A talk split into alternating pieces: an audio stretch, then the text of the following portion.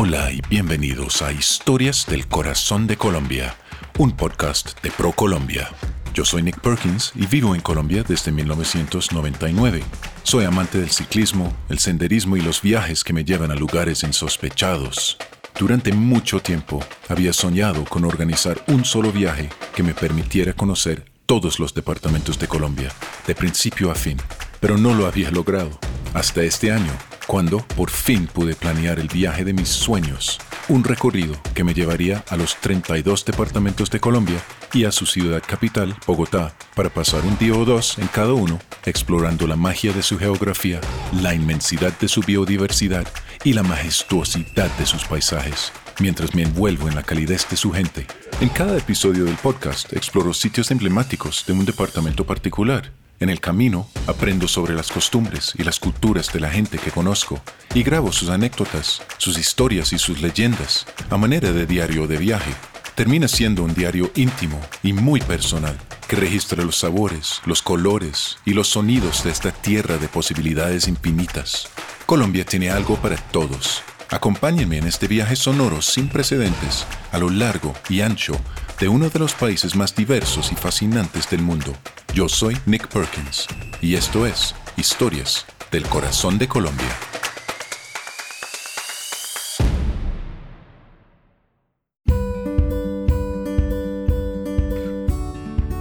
Hola, yo soy su anfitrión, Nick Perkins, y en este episodio del podcast visito a Honda, en el departamento de Tolima, en Colombia Central. Tolima es un departamento bastante fértil, de tierras predominantemente bajas entre las cordilleras centrales y orientales de Colombia. Digo que predominantemente bajas porque al occidente del gran valle del río Magdalena están los picos de los nevados de Ruiz, Tolima y Santa Isabel en Caldas, sus piedemontes y muchas de las vías de acceso a estos picos están todavía en el departamento de Tolima, pero esto lo hablaremos en otro episodio. Escogí a Honda para grabar este episodio porque es un pueblo muy bonito, un pueblo colonial en las orillas del río Magdalena.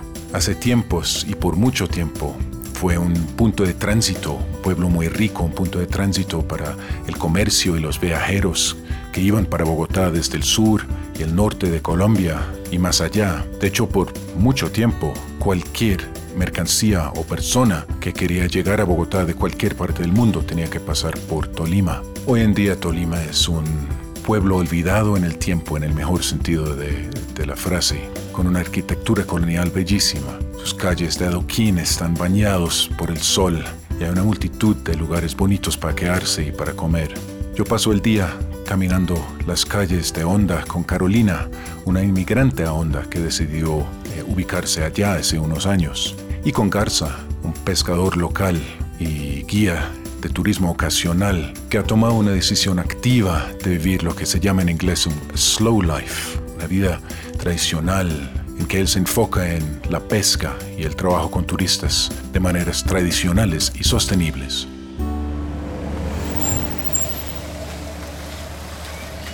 Acabo de parar, estoy a unos pocos kilómetros de onda, yo creo que me demoró unos 5 minutos de aquí hasta la cabecera municipal. Y paré un momento para reflexionar sobre el hecho de que esta mañana cuando salí de Bogotá, a sus 2.650 metros sobre el nivel de mar, hacía unos 12 grados centígrados a las 7 de la mañana. Y unas pocas horas más tarde me encuentro a 385 metros sobre el nivel de mar son pasadas las 11 de la mañana y la temperatura está en los 30, 30 y algo. Es una de las cosas fascinantes de Colombia. Como es un país montañoso, un país que queda muy cerca del Ecuador, es un país en que tienes fluctuaciones muy grandes de temperatura a lo largo de un mismo día, en función no de la temporada del año, sino eh, de la altura a que te encuentres.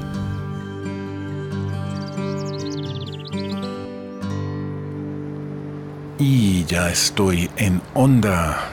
Estoy sentado en un parque en el centro de la ciudad, uno de los muchos parques que hay aquí. Estoy al frente de la iglesia Nuestra Señora del Rosario y acabo de entrar al pueblo manejando. Es un pueblo muy pintoresco.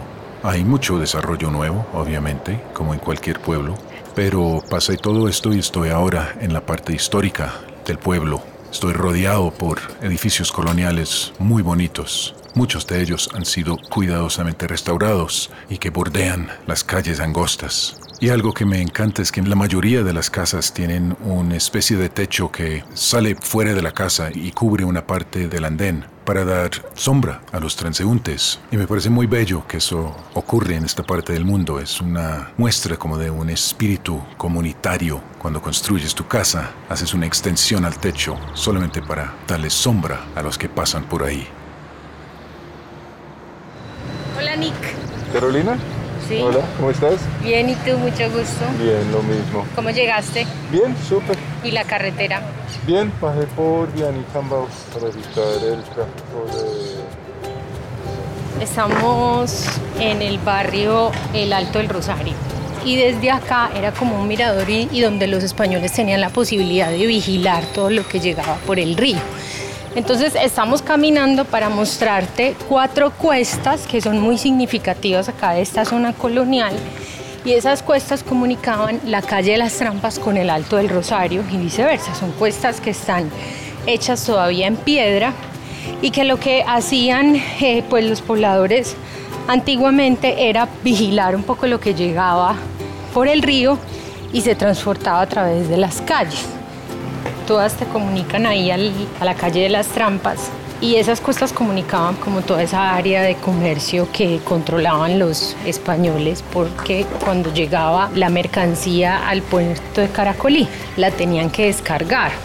Y de ahí la pasaban pues en mula o a hombro de esclavo o como fuera para poder llevarla hasta el puerto de Arrancaplumas Esto era el único puerto eh, para que servía a Bogotá en el río Magdalena, ¿no es cierto? Exactamente, es que realmente lo que hace especial, digamos, a Honda y que tuvo esa connotación del puerto fluvial más importante de Colombia fue porque hasta Honda pudo llegar los vapores porque en, el río está un accidente geográfico que se llama el Salto de Honda y el salto no permitía que los barcos pudieran continuar navegando por el río. Entonces acá se tiene que constituir esos puertos en los que todos los barcos que llegaban por el norte, que entraban por el mar o los que venían del sur tenían que descargar acá para poder hacer transbordo o lo que se quedara acá y iba hacia el centro, pues hacia la capital, que esa ya iba por el camino real y por montaña o lo que seguía por el río.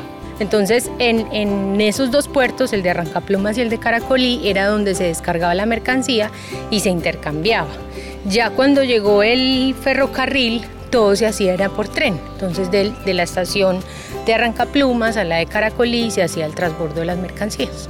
El puerto de Arrancaplumas está más hacia el puente Navarro, el que vimos ahorita en la cuesta en la cuesta larga. Entonces cerca al puente Navarro, un poquito más hacia arriba del río, era donde se ubicaba ese puerto de Arrancaplumas.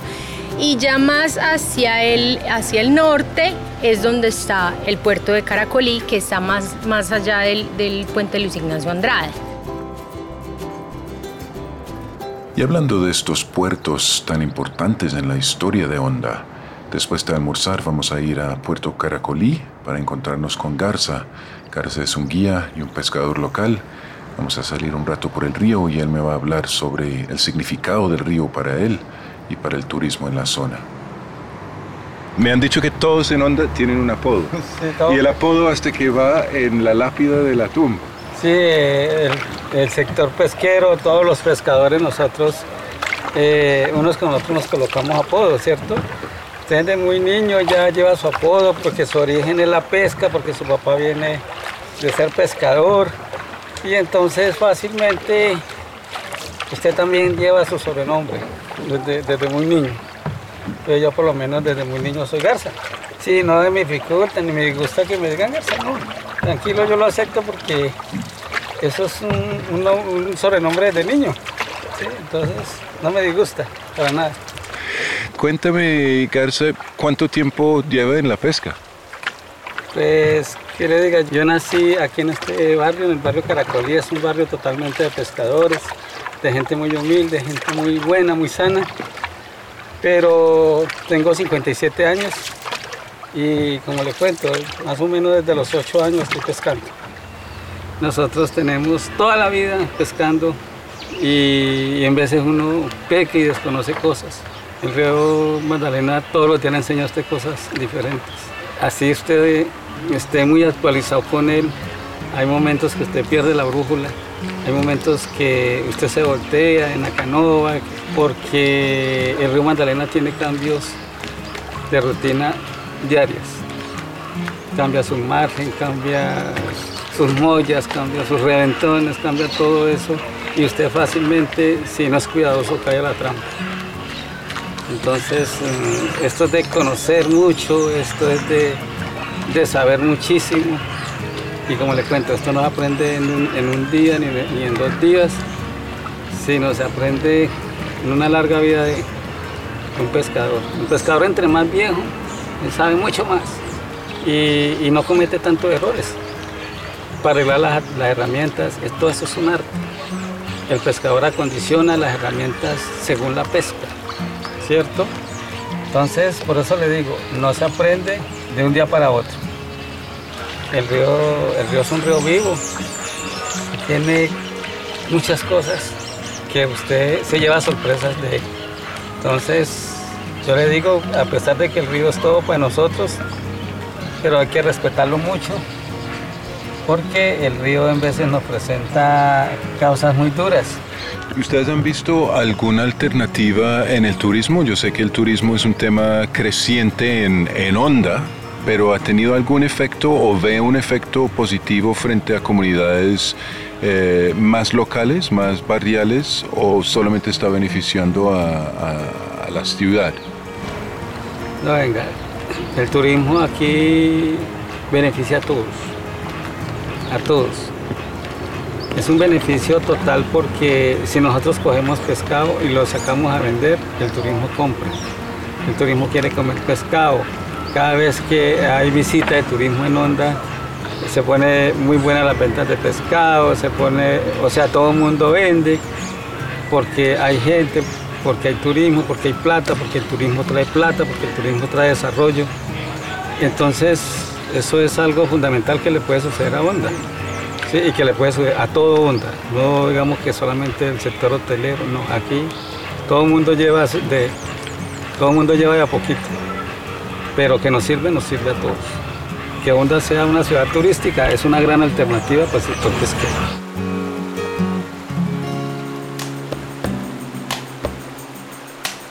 Pasé un día increíble en el Tolima, dentro de ella, en los alrededores de, de, la ciudad de Honda. Primero con Carolina, recorriendo las calles coloniales, viendo la bella arquitectura de Honda. Y luego encontrarme con Garza en Caracolí, un hombre que ha tomado una decisión activa de vivir una vida tradicional, vivir una vida lenta, mientras como él mismo reconoce está rodeado por este mundo veloz, este mundo tan loco a veces en que vivimos nosotros. Él ha decidido tomar otro camino. Fue un real placer estar con Garza en el río Magdalena mientras él navegaba a punto de remo y me contaba las historias de él, su familia, su comunidad. Es un sitio lindo, interesante, un sitio donde yo voy a volver, un sitio donde yo recomiendo que vengan. Tolima pertenece a la región turística de los Andes Orientales colombianos, tierra de riqueza natural. Es por donde transita el Magdalena, que desde que nace atraviesa Huila y Tolima de sur a norte como un hilo conductor. Tierra de espantos como el Poira es la región de la Fiesta de San Pedro, Festival Nacional de Música Colombiana y Concurso Nacional de Duetos Príncipes de la Canción. Para conocer más lugares como Honda, el río Magdalena, el Museo del Río Magdalena o los bosques de Palma de Cera, visite colombia.travel. El podcast Historias del Corazón de Colombia ha sido producido por ProColombia su contenido está protegido por las leyes de la República de Colombia sobre propiedad intelectual y no refleja la posición del Gobierno Nacional, ProColombia, ni de las entidades que han intervenido en el proyecto, por lo que no asumirán responsabilidad alguna por lo allí expresado.